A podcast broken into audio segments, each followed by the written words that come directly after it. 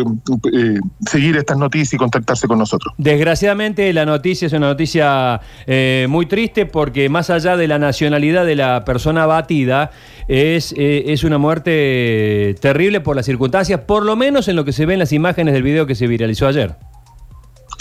Sí, la verdad es que es que es que todo Chile está bastante sorprendido. Claro.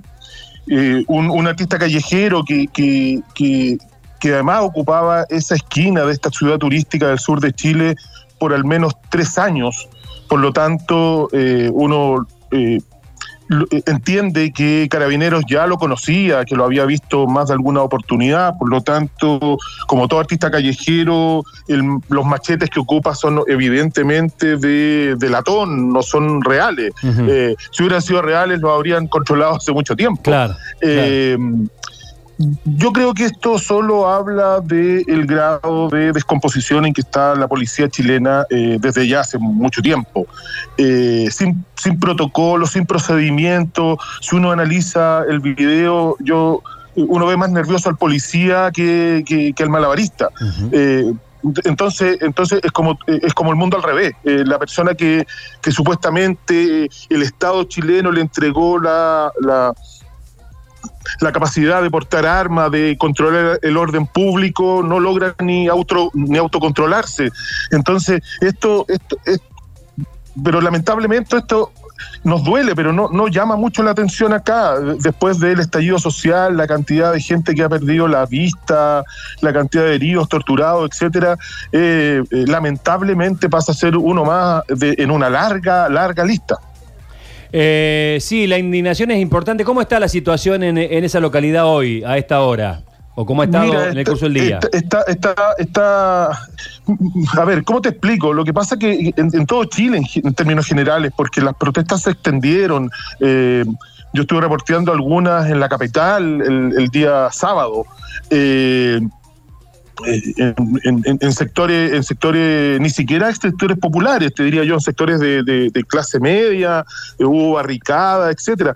Eh, a ver, es difícil explicar que Chile vive un polvorín o, o vivimos sobre un polvorín, ¿ah? eh, que tuvo expresiones eh, en, a partir de octubre del 2019 que se atenuó en, en cierta medida con, con la pandemia, pero que sigue latente. Por lo tanto, hoy día puede ser un día de relativamente de, de relativa tranquilidad después de que se quemaron todas las todos los edificios de las instituciones públicas en Panguipulli.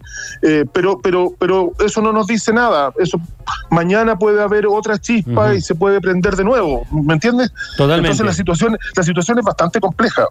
Eh, ¿Ha habido casos que no hayan trascendido? Esto llegó al país por la, por la procedencia, por la condición de argentino del, del artista asesinado. Eh, ¿Ha habido casos en los últimos meses que hayan involucrado carabineros también? Es que, es que, es que esto es. Esto es bastante seguido. Eh, nosotros, eh, la prensa chilena, no, no, no logra a ver, ¿cómo decirte? No logra dar abasto para tanta denuncia que hay sobre, sobre, eh, sobre este tipo de hechos. Evidentemente que durante la pandemia, evidentemente que durante la pandemia se, se bajó, bajaron los niveles. ¿ah? Bajaron los niveles eh, y uno ve, aló, y uno ve eh, la situación desde en otras perspectivas eh, aquí tenemos un toque de queda que la verdad es que nadie respeta, claro, que uno sale a la calle claro. y no, no hay policías, no hay autoridad, no hay nada, los negocios abiertos, gente en la calle. Entonces hay una suerte de inoperancia absoluta desde mi per perspectiva de la, de, de la policía chilena. Bueno, eh, querido colega, gracias por este contacto. Lamentamos que sea por una razón de estas características la, la llamada, pero bueno, eh, nos, eh, nos interesaba tener información de primera agua. Te mando un fuerte abrazo. Igualmente, cuando un saludo a todos tus auditores y cuando estimen conveniente, aquí estamos. Muchísimas gracias, muy amable. Bueno, ahí está la información directamente de Chile.